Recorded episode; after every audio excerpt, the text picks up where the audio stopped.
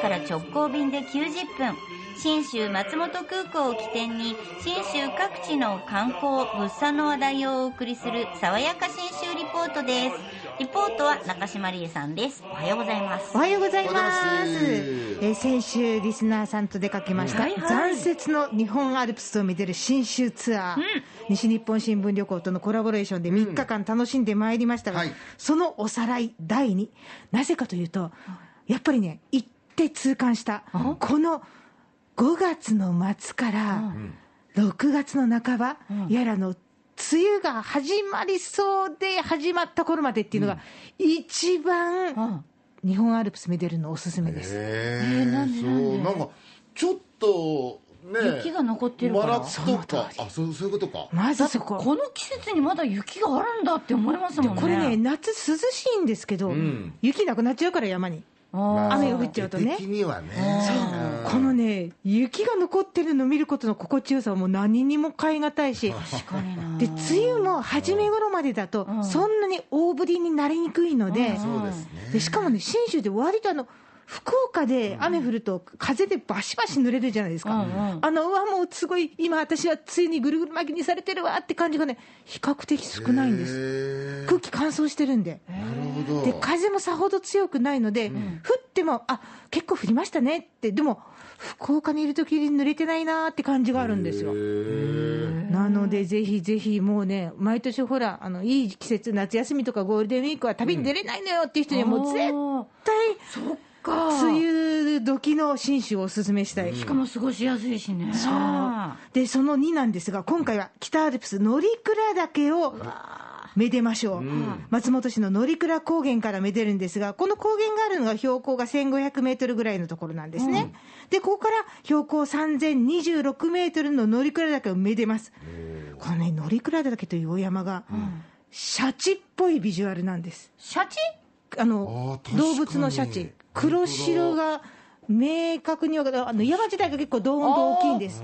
これがあの岩肌の部分の黒、広く残ってる雪の白、あの本当に横からシャチ見たら、あこれままお山にしたら乗り鞍だけだなっていう感じなんですよ。確。かに確かに。言わんとすることは分かりますね、先週紹介した穂高連峰が、まあ言うなればちょっと険しいので、あの結構ギザギザに切ったコーヒーゼリーにクリームを流したような残雪街だとすると、この乗り鞍だけはシャチ。うん。本当雪が残ってる。楽しいんですよ、見てるだけでね、あの青空ではなかったんですけど、うん。まあ、山見てると、なんかすごい迫力って、逆に青空じゃないから迫ってくる感があったので、これはこれで面白かったですね。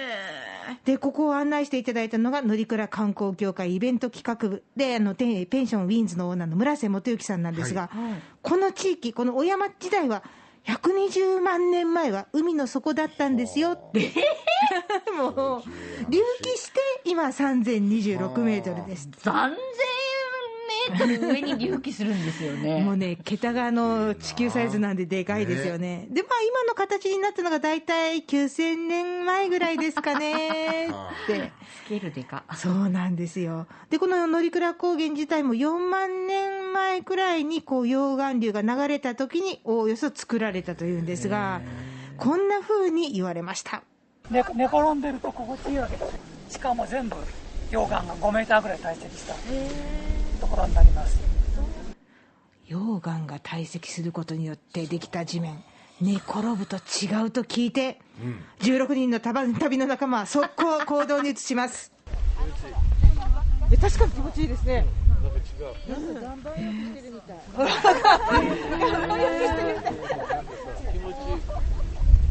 風もいい。んじゃないのああ風ね、ね。草原に16人バタバタと寝転んでみました、やっぱ違うんですか？溶岩だからその草ももう生え切らずにちょうどいいんじゃないですかね。ボーボーにならないよね。そっかそれもあるのかな、確かにこの辺あの草地なんですよね、周りにあるのがあのわらびとか、白樺の赤ちゃん、ちっちゃい生えてきたばかりの白樺とかで、うんうんうん。で転がってて、確かになんかね、気持ちがいい気がしてくる、うん。いい顔してるよそうなんですよ。みんな本当に横になって、この写真も面白いですね。丘 の上に大人がゴロゴロ転がってるんですよね。いいいいいい。で、この周りではちょうど、えー6月の頭、今もちょうど満開になってるんですが、連月辻って言って、あの、お山によく咲いてる辻なんですが、特に乗鞍高原あたりはオレンジ色が濃く出るんですよね。空気が綺麗だからかな。